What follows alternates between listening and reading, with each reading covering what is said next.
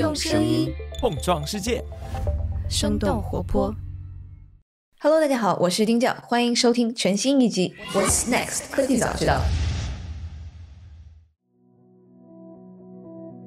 马斯克在前两个月推特上写道：“锂价格已经达到了疯狂的水平，除非锂价格成本回落，不然特斯拉可能不得不直接大规模进入开采以及提炼的领域。”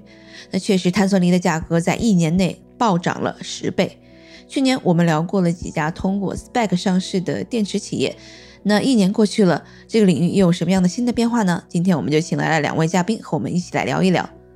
第一位嘉宾是舍利孟舍利教授。他是全球能源存储和转换纳米材料领域的顶尖专家之一，曾经是加州大学圣地亚哥分校纳米工程和材料科学教授，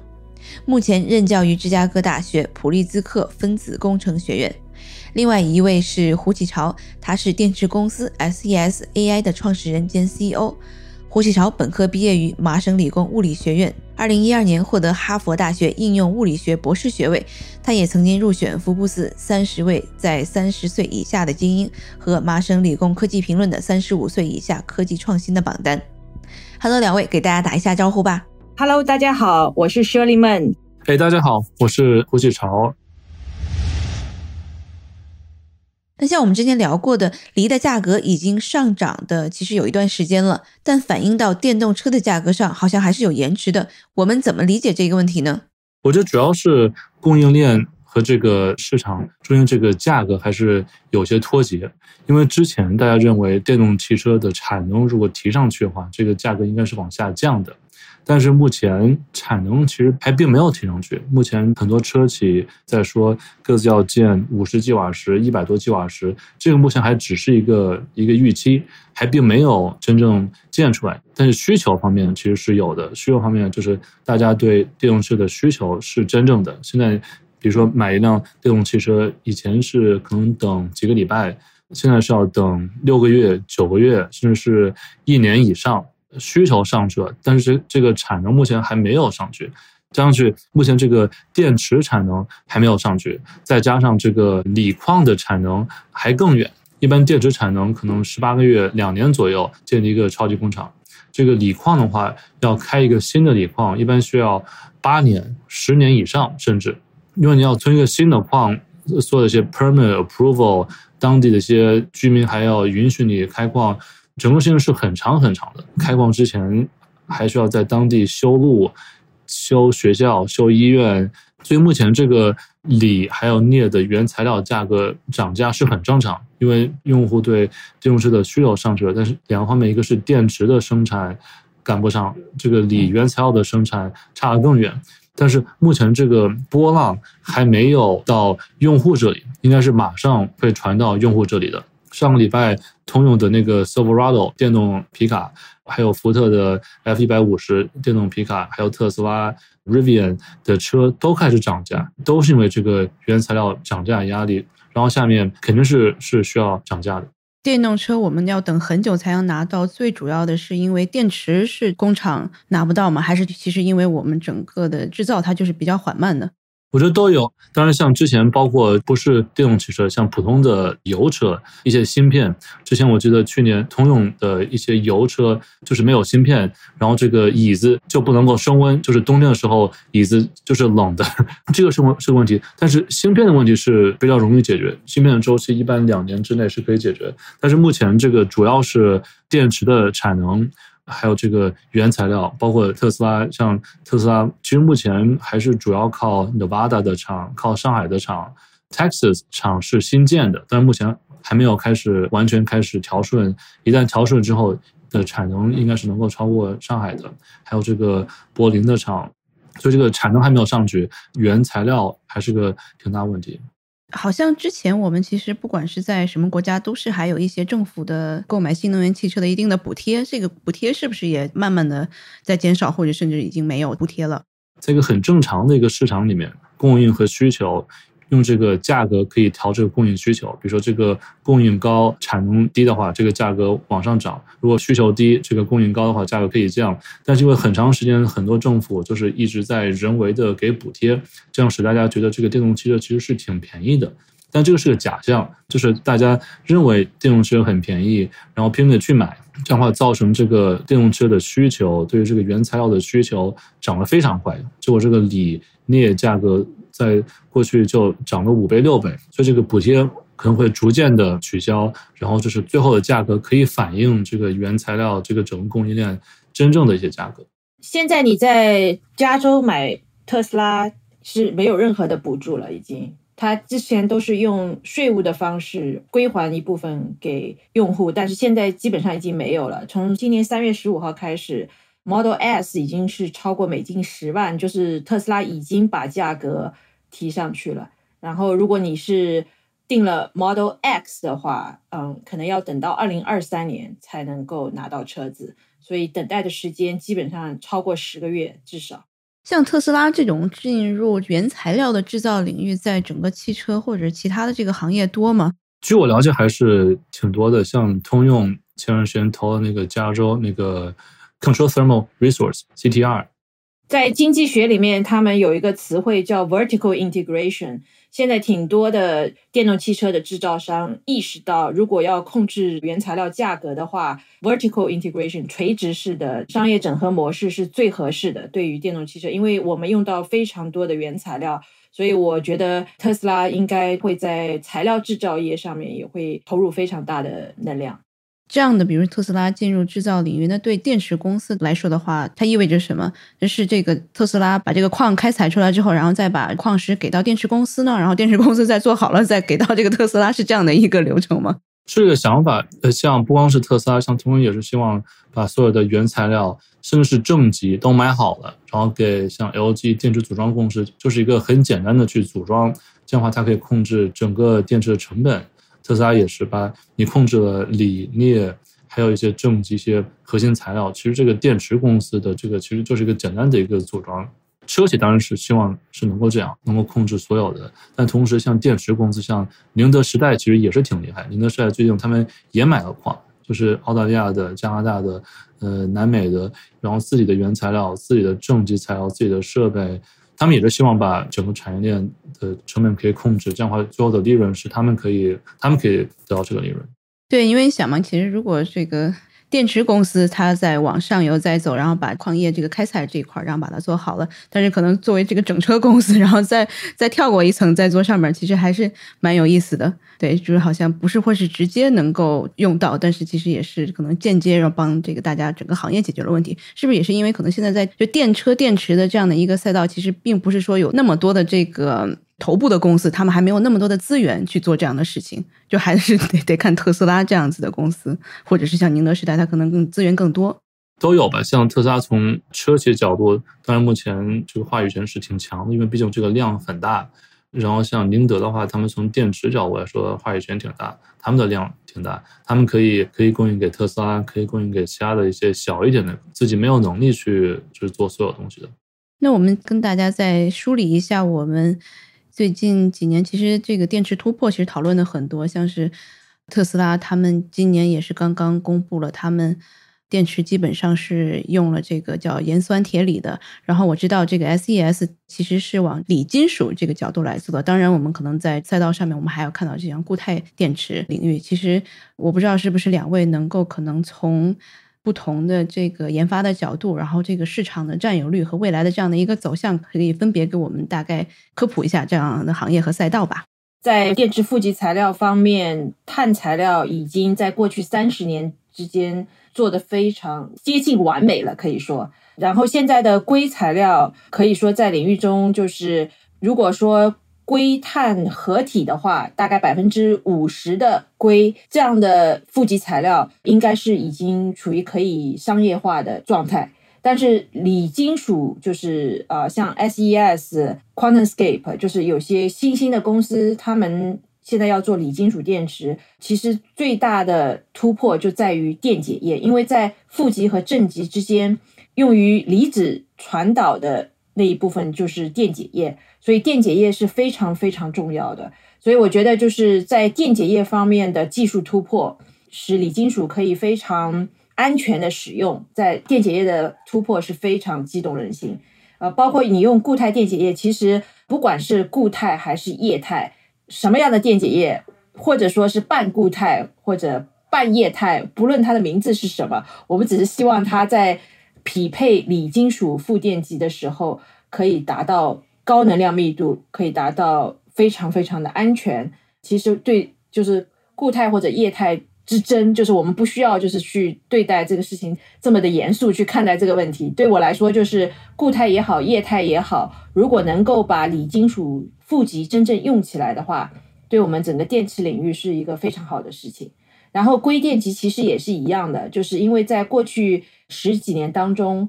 如果要把硅电池的用量提高到百分之五十以上的用量，其实我的主就是最近一直在想办法，能不能够把。纯硅的电极用在固态电极上，所以就是在这个谈到技术突破的时候，一定要把这个电池当成一个系统，就是负极、正极、电解液要把它合起来一起看。那么在正极方面，不管是用磷酸铁锂还是用三元材料，最终的目的就是能够把这个电池用到我们所谓的就是 million mile 一百万这个车程，使它的使用寿命越长越好。这一点对我们来说非常重要，但是我觉得三元材料现在面对的最大的问题就是，像刚才胡总说的，这个镍矿开采一直就是，其实特斯拉已经鼓励很多矿业公司 一直要要求他们开采就是镍矿，但是其实一直没有特别大的突破，所以现在其实全球的镍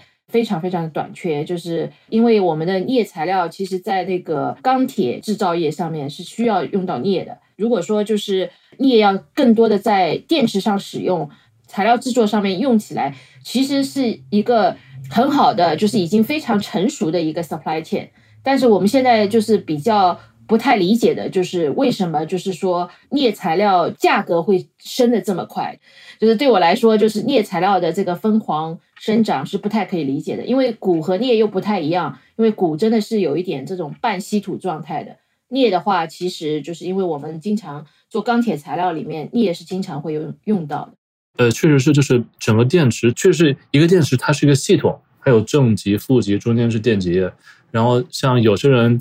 叫它磷酸铁锂三元，就是以正极来起名字；有些人叫它固态、半固态，以电解液来起名字；有人叫它锂金属硅，以负极来起名字。但其实一个电池它有可能是磷酸铁锂固态硅。合在一起的，或者说是三元液态锂金属，就是磷酸铁锂和硅。磷酸铁锂固态并不是不同的电池，一个电池它是一个系统。最后这个这个重要的，确实真的不是说这个电池里面用的是什么正极材料，或者说是什么电解液材料，或者说什么负极材料，而是最后整个这个电池它在能量密度、安全、成本、性能、快充等等这个综合的这个能力适不适合。然后这个是适合什么样的车？比如说是大的卡车，或者说是小的车，或者说是 SUV，是家庭的，是在城市里开的，在中国开的，在欧洲开的，在美国开的，就是不同环境、不同的需求，其实对这个电池这个整个系统这个需求不太一样，就是没有一个说是就是未来肯定是固态，或者是未来肯定是一个磷酸铁锂，它是一个整个系统。那如果说是，其实大家是一个搭配组合的这样的一个感觉哈，不管正极、负极加上电解液，可能大家就不断在试，也是根据可能合作的厂商就是车厂，然后他们的一个车型的市场的一个需求。不知道胡总能不能给我们大概可能举一两个例子，就比如说是可能大皮卡，它是需要什么样的正极、负极，然后加上电解液可能更合适。然后比如说是可能城市里这个白领，他需要开的是什么样的电池，加起来更合适一些。你看，就是就是拿特斯拉做比较，就是特斯拉目前全球 standard 应该是二百英里左右，这种是磷酸铁锂，在中国就是非常受欢迎。在美国话，就是有些市场，比如说城市里面，就是每充一次电跑距离比较小的话，也可以接受。但是很多人就是住的，比如说郊区比较远的话，充电只能走两百多远的话，还是太小。这个需要充电可以走最少三百英里以上。就是像呃，目前就是大部分一些 SUV 家庭的，或者这些贵一些的一些小的车，一般都是三百英里以上。像最近那个 Lucid 推出，它是充电可以跑五百英里。像我就是波士顿和纽约经常之间跑，波士顿纽约是二百五十英里左右。然后这个这个车假设只有二百五十英里的话，是肯定不够的。目前我是开一个那个 Model Three，充满是三百英里。三百英里在夏天勉强能够跑二百五十英里，冬天三百英里其实只有不到一百八十英里，更短。就是对于我来说的话，经常需要走的比较远的地方的话，可能三百英里是个底线，就是冲刺电跑三百英里，这样的话还是需要高镍的磷酸铁锂锂离子的话，确实还是很难达到三百英里。当然，像一些新的技术，比如说这个负极如果是硅的话，百分之五十以上的硅，或者说负极是锂金属的话，那配上磷酸铁锂，确实是有可能达到冲刺线可以跑到三百英里。然后这个确实得要看这个环境。然后像在国内的话，比如说 Neo 和 CATL 就在城市里面换电池，它可以平常城市里面换的话，可能这个开始距离比较短，可以用磷酸铁锂的。这样，这个租电池可以一次可能付低的价格租一个磷酸铁锂的电池，然后可能周末要从上海开到成都，比如说去旅游的话，远一点你可以租一个高镍的电池。就是这个确实是需要看这个需求。对我同意启超的说法，因为其实大家看石油车也是一样的情况呀。如果你开的是奔驰，或者说开的是 Toyota。丰田那个两个车型的顾客是非常不一样的，他们日常的需求对车子的要求，嗯，非常不一样。所以我觉得电动车将来发展到某种成熟的程度的时候，就是顾客都会有选择，是需要什么样的 performance，什么样的车子去适应他自己的工作和生活。我觉得奔驰啊，那个 B M W 啊，全都在发展他们自己的电动车。我觉得他们的可能不会完全按照特斯拉的，我几乎可以肯定，他们应该会在 mileage 方面，比如说四百 mile，保证你一次可以开到四百 mile。所以可能启超以后去纽约会比较方便一点。那存不存在就比如说是像 S E S 这种？锂金属的这样的电池，然后跟这个传统的已经这个就锂离子的这样的电池，它是一个竞争的。对，我不知道在这个市场上面是接受度现在是怎么样的。呃，目前的话，就是从电池角度，车企对于用户来说，这个电池是希望能够用户可以感觉到续航里程，或者说是安全，或者说是快充这些提高。但这个电池，不管你是用是磷酸铁锂三元。还是说是磷酸铁锂锂金属三元锂金属，这个细节车企是不太会把这个细节告诉这个用户的。最后告诉用户续航里程三百，现在是四百英里了，或是五百英里了，或者说以前是充一次电，呃，十分钟可以充一百英里，现在十分钟可以充一百五十英里等等，像一些最后的一些用户体验的一些指标。那现在的，比如说是可能我们刚刚也提到的，像是这种什么全固态的技术路线吧。然后我不知道现在可能是有没有一些这个 timeline，就什么样的这样的技术路线可能会更快的去到市场上面，或者是会占有更大的这样市场份额，还是其实又回到我们之前说的，其实并没有太多的这个意义去关心这样的问题。我来说几句吧，因为这个课题就是因为是这样的，就是之前我也有帮过那个 Solid Power 做过一些类似的公众活动。我觉得大家要意识到，做全固态电池，当然了，首选的市场可能是电动车，但是大家可能没有意识到的就是，如果我们真的可以把电池的价格降下来，然后把它的安全性能绝对的提高。就是固态电池可能将来会在就是储能的方面会有非常大的贡献。它不只是在电动车，就是是那种家庭用的，或者说社区用的，或者说呃城市用的这种啊储能，就是 stationary 的这种用途都会有非常大的影响力。因为现在的话，就是我们的电动车的这个安全性能，虽然说就是这个安全的。指数已经提高了非常非常多，在过去十年，就是整个领域的进步是非常大的，但是还是不能做到百分之一百的安全。所以，就是如果你要把电动车，里面的电池放到家里，比如说一直就是说在你的车库里面做快充，我觉得还是有一些有些人会有一些担心，包括我自己，因为就是因为我做电池时间太长了，所以我在我的家里面没有装任何的快充设备，就是我觉得我需要考虑到这个一千万分之一的那种可能性，就是对我来说是比较重。所以为什么固态电池大家还是要关心？因为固态电池可能可以从根本上解决这个电池的一个安全问题。所以如果说大家觉得就是将来我比如说我的社区里面会有呃十个集装箱一样的大电池放在那里，然后我们可以把风能、太阳能储存起来。就是如果大而且大家就要觉得非常的安全，有这样的那个电池储存的那个功能，所以可能说就是固态电池，其实在发展道路上面并不是特别的顺利，因为其实固态电池也不是说一个特别新的一个概念啊，就是那个大家可能知道，就是以前橡树岭国家实验室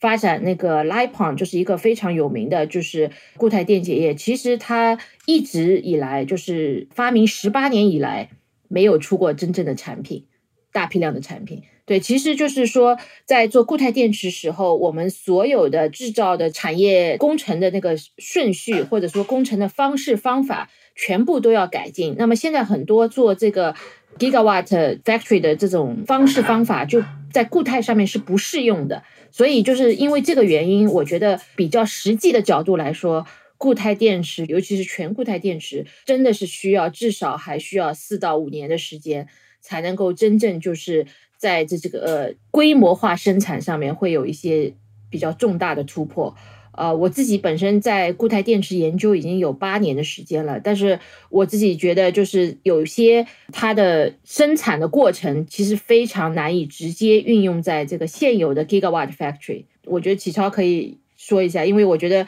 SES 其实也有把固态电池放在他们的 roadmap 上面对吧？就是。挑战性还是非常非常大的，就是做全固态电池的生产。全固态电池确实这个一个很大的问题就是这个生产，像一些半固态或者说液态这个生产可以利用常规的锂离子电池生产工艺，但你一旦做到纯固态化，这个生产工艺其实很不一样。整个这个生产工艺不一样的话，你有时候需要去开发这个生产工艺，需要去开发这个设备，或者说是去开发那个开发设备的工艺。整个这个流程就是风险就挺大，但是像孟老说的，这个假设做成的话，这个安全还是能够好很多。但是目前这个生产工艺这块还是挺难的。然后像你刚才说到，就是一些其他的一些路线的话，我觉得像目前像孟老师就是把这个一些电池技术路线其实说的挺好的。其实下面的话会一些同步一些路线，像一些。回收怎么能够就是更低成本、更高效率的开采一些原材料？这种技术就是并不是电池技术，但是跟这个电池上车和这个降低这个车成本有关的一些技术，呃，目前很多公司在做。那反正我们刚刚也讲到了这个生产的问题，就是现在可能还是整个，因为现在好像听起来是技术已经好像是。已经研发的到一定阶段了，但是它就是怎么样在规模化生产这块，其实还是在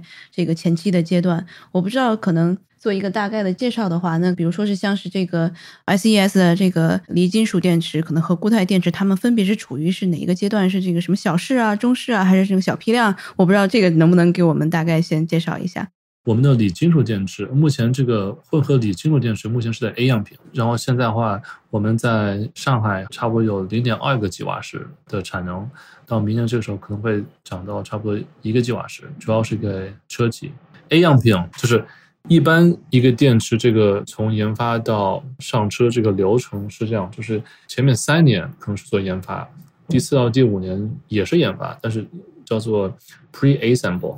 就是前面的的这个材料做好了，然后把这个材料做成一个小的电芯，就是 Pre A 样品。然后第五年到第七年开始做 A 样品，A 样品就是把这个材料放到这个最后要上车的这个大的电池里面，同样的这个长和宽、这个尺寸，还有这个达到这个性能、循环、安全、能密度、快充等等，所有的性能可以达到。然后第七、第八年做 B 样品，B 样品就是把 A 样品开始做成模组。然后这个模组，或者说是假设不做模组，可以直接跳 pack 做成 pack，然后这个 pack 可以到这个幺九，然后 C 样病就是第八、第九年就是开始上车，然后这个车里面开始测试一年到一年半，最后第十年是开始量产。所以目前我们锂金属化是在 A 样品。对我可以讲一下固态电池的情况。其实我认为固态电池现在还是属于 Pre A 的情况，因为我是。属于美国就是国家能源部的一个中心，叫 Battery 五百的一个研发中心，是由就是政府资助，然后全公开式的研究项目。我们经常会收到公司的一些电池，让我们做第三方就是评估嘛。我觉得锂金属就是用到液态电解液的锂金属电池，其实就是真的是到了 A cell 的这个水平，因为他们可以就是给我们。几十个质量统一的，就是非常高质量的这种电池来做第三方，没有任何的，就是我们只是收到他们的电池，然后我们测试他们的一些性能啊、快充啊、里程数啊，就是能够一次充电可以放电多少啊，就是所有的测试都是在没有任何的 constraint 的情况之下，把所有的这个测试做完。那么我觉得固态电池在这一方面是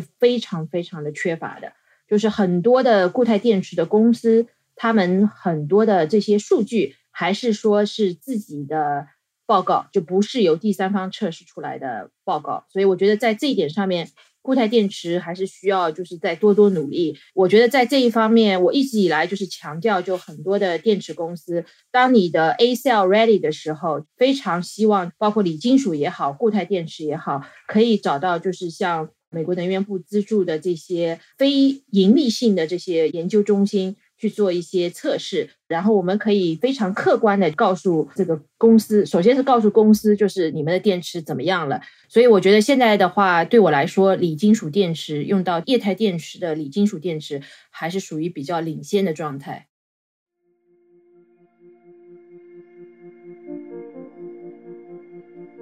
五月三十一号，这周二，也是昨天，生动活泼二零二二年的新节目《声音特稿》跳进兔子洞正式上线。在第一期节目中，制作人嘉勋将带你跳进电子烟的兔子洞里，去探究这个无序冒进的新兴产业和藏在其中的灰色销售链正在如何改变一群高中生的命运。每隔一个周二，嘉勋都会像这样带着你一起去寻找不同的兔子洞和他们通向的未知世界。欢迎大家直接搜索节目名称来收听和订阅，同时也邀请你订阅我们的 newsletter，在那里制作人嘉勋会分享一些采访见闻和无法放到节目中但仍有价值的小故事。具体加入方式，请点击节目 show notes 中生动小油桶的链接。欢迎你在听过节目之后给我们评论或者写信，你的反馈对我们来说非常重要。那就让我们一起跳进兔子洞吧。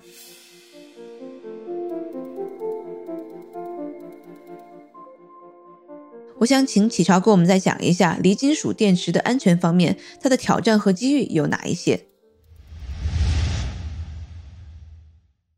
挺多挑战的。锂金属其实它本身这个做安全，特别是这个电池循环之后，其实很难。然后这个安全主要提高，就是一方面是这个电机在材料方面，还有整个配方方面设计，使这个电机比传统的液态电机要安全很多，这是一块。还有就是。可以利用这个软件，可以监测这个锂金属表面的一些 massy lithium 抛松的一些锂粉的一些形成，在变得很危险之前，可以提前十个甚至是十几个十几圈可以预警。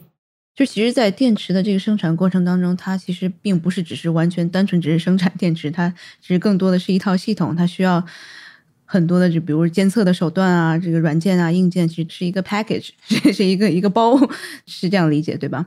嗯嗯，因为其实像现在，即使是锂离子电池经常出问题，其实并不是这个电池或者说电池材料设计问题，而是电池在生产过程中出了问题。像去年 LG，还有将近十年前 A 二三，都是在生产的时候焊接，或者说在整个生产过程中有一些金属的毛刺，整个材料。电芯设计是没有问题的，但是这个生产过程出了问题，在早期可能没有检查出来。早期可能是为了成本，把这个检查的这个一些标准设计的使它这个良率很高。但是把这个良率设计很高的话，很多一些有问题的一些小问题就没有检查出来。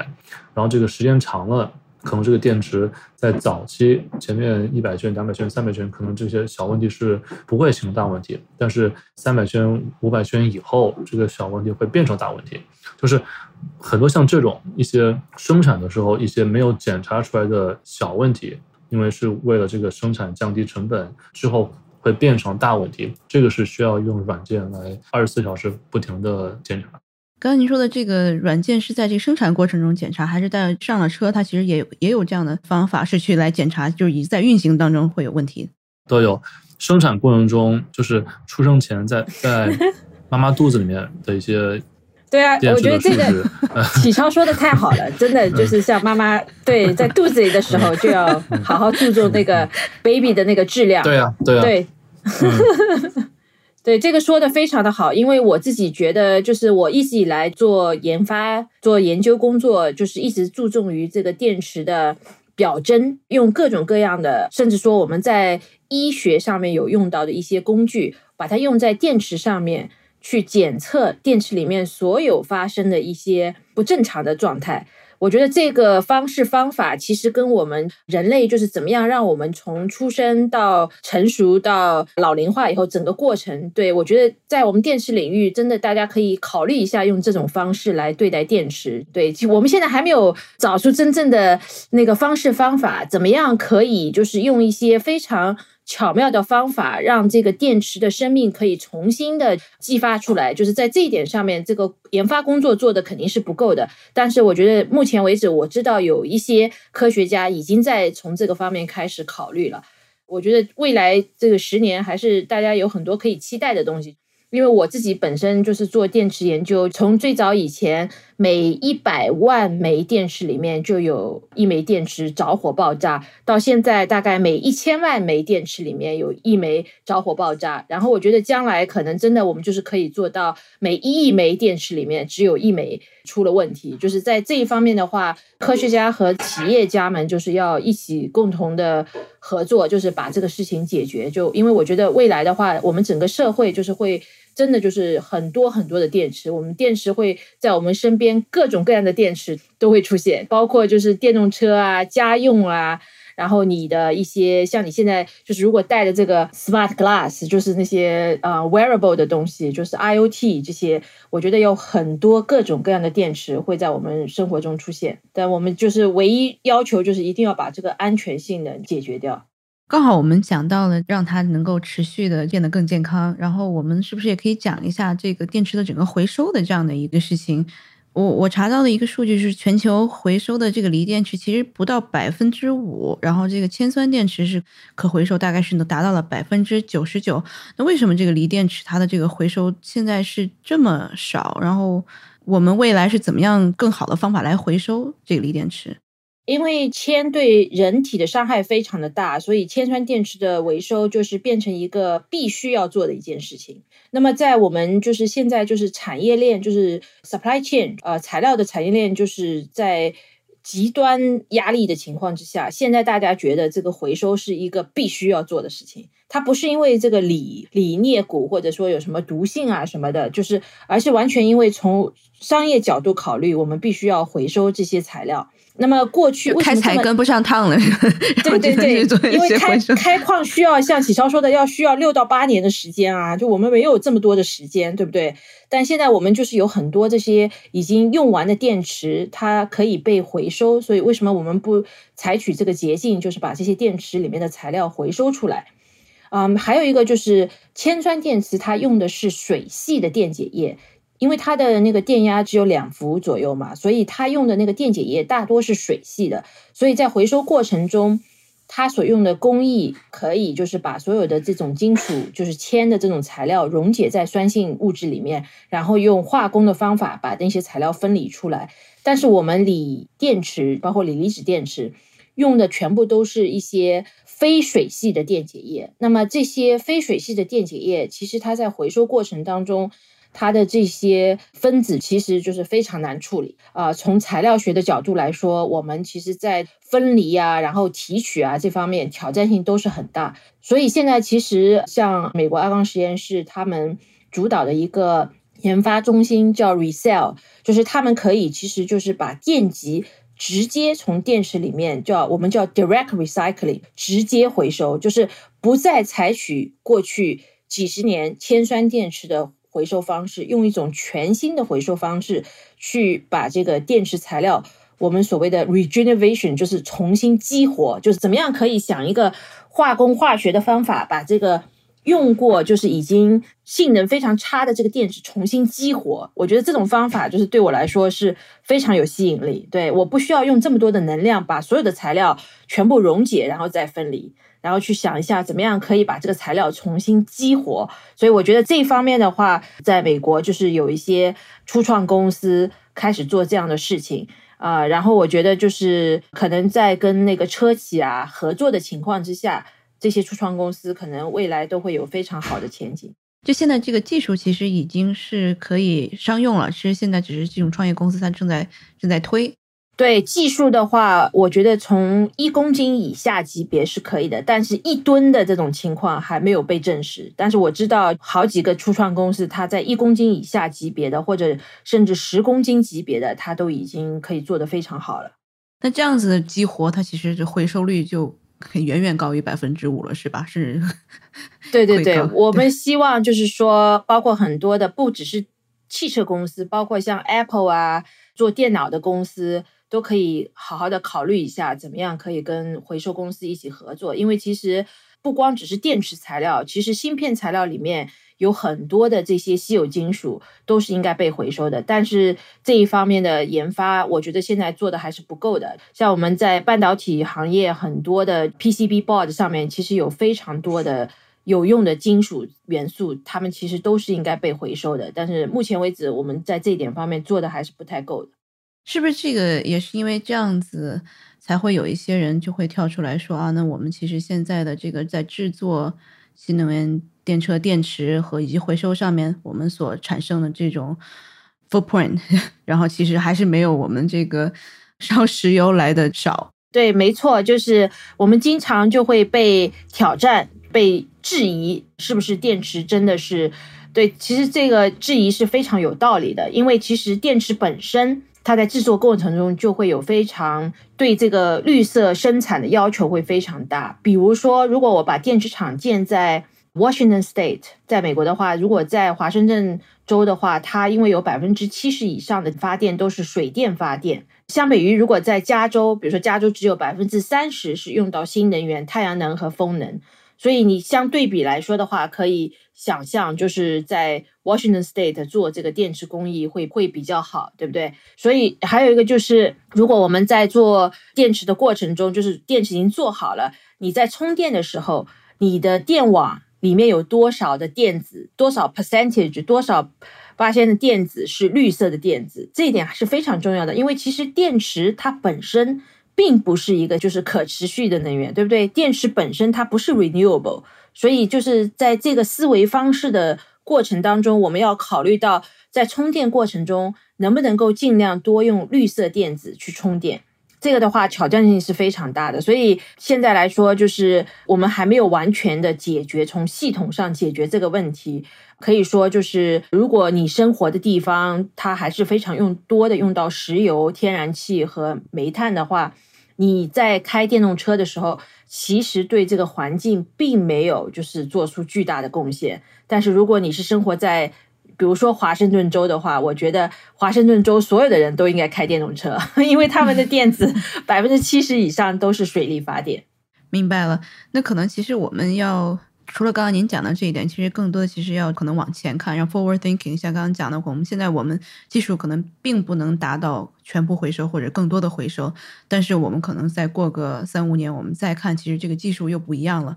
就整个我们可能对环境的污染又跟现在的又不是同日而语的了。对，说的没错。我觉得二零二五年会是一个转折点。二零二五年很多特斯拉第一批的电动车。会退休，从那个路上下来，然后那时候我觉得是关键时刻，所以最近的两三年的时间，我觉得科学家们要非常非常的努力，一定要把这个系统建立好。到时候的话，我觉得特斯拉自己也在做这方面的努力。我知道，因为就是我有听说，就是他们在这方面也在做出非常大的努力。但是我觉得从整个社会的角度来说的话，大家在做这个电池回收的过程中。其实大家可能不太知道，比如说你买电脑的时候，你其实已经付了那个费用了，回收的费用。大家可能不太知道，可能商业模式上面，大家就是可能还要再考虑一下，用什么样的方式鼓励大家回收。然后真的不能把这个锂电池就是扔到垃圾箱里面，然后把它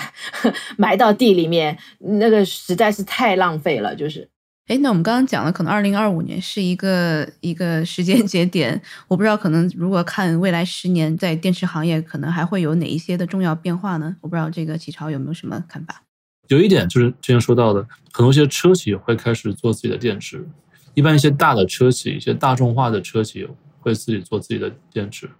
然后可能会一些小的高端的的车企可能因为这个量不是很大。可能会继续依靠电池公司。但这个电池这一块的话，刚才那个孟总说到，这个二五年之后，一些新的电池技术也会出来，可能是更高的硅，或者说是锂金属，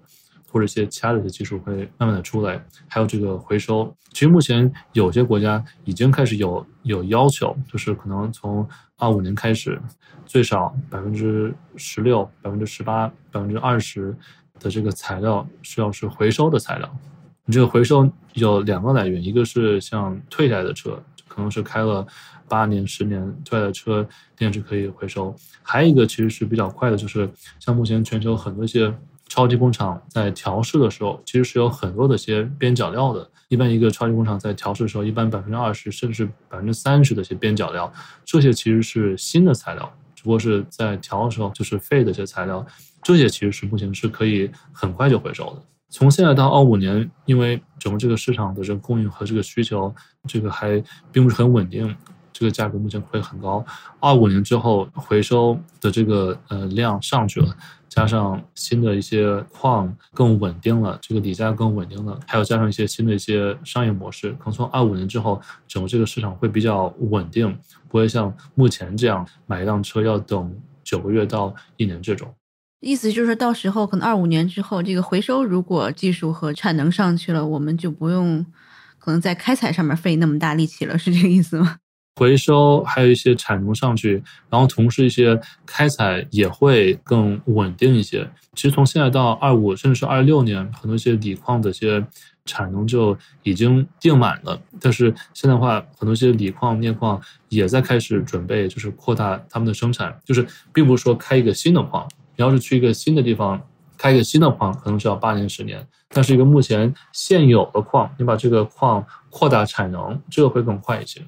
我这边好像没有其他更多的这个问题了，我不知道两位有没有什么，就我们刚才可能没有聊聊到或者聊透的，可以再加一点的。我就说一个很简单的事情，我就觉得就是因为电池其实。跟人类息息相关，已经有超过两百年的时间了。其实我们现在用的铅酸电池已经超过一百六十年的历史，然后镍氢电池也是一九六零年代发现的，然后那个锂电池大概今年我们是庆祝三十年的成功的商业化。我觉得可能未来一二十年，下一个很大的突破就会发生，因为我觉得每过基本上电池领域每过五十年、五六十年就会有非常大的突破。所以我非常期待，不管是锂金属还好，固态电池也好，我觉得呃，应该未来一二十年，我是非常的，就是保持一个乐观的态度。我一直以为是每三十年，每五十年长了一点，每五十年长点。对对对，三十年的话应该是三十年，但是过去的两百年大概还没有能够达到这个。但是因为我们现在有新的工具嘛，又有 nanotechnology，又有很多新的方式方法，所以对啊，我我是很期待。还有像目前就是石油行业，其实这个过去一百年车用石油，然后其实还是带动整个这个石油行业的发展。然后全球从这个油井到这个加油站，其实这个发展全球的这个规模是非常大的。然后现在的话，这个电池像刚才孟老说的，以前小的嘛，就是手机、电脑都挺小的，用完之后这个捧个电脑就扔了或者回收都是挺容易的。问题的规模其实还是比之前想象的还是要大很多。然后这个假设是能够解决的话，这个带动的一个新的一个行业，比如说之前汽车一百年用石油，带动一个石油行业，是一个非常大的一个行业。那现在这个车用电池的话，它可以带动一个什么样的一个行业？这个产业链，这个锂矿，这个整个这个问题还是一个挺大的一个问题。然后目前才刚刚开始。我感觉是不是要得去买点股票了？本节目不做 任何，本节目不做任何的这个投资建议。谢谢谢你答案，这个非常开心，可以有机会聊一些这些比较重要的科普课题。是的，是的，是的，我们也非常的开心，今天有这个齐超和孟老师今天给我们讲了很多就科普吧，我觉得还是蛮深入浅出的。谢谢两位，好，拜拜，下次见。这期 What's Next 科技早知道就到这里了。听完之后，如果你有任何的想法，欢迎在评论区里面给我们留言，我们每一条都会认真的看。如果你喜欢我们的节目，请记得给我们五星或者好评，分享给更多的朋友，也会对我们非常有帮助。你也可以单独写邮件给我，邮箱地址是听 t i n g at 声点 fm，我都会一一回复。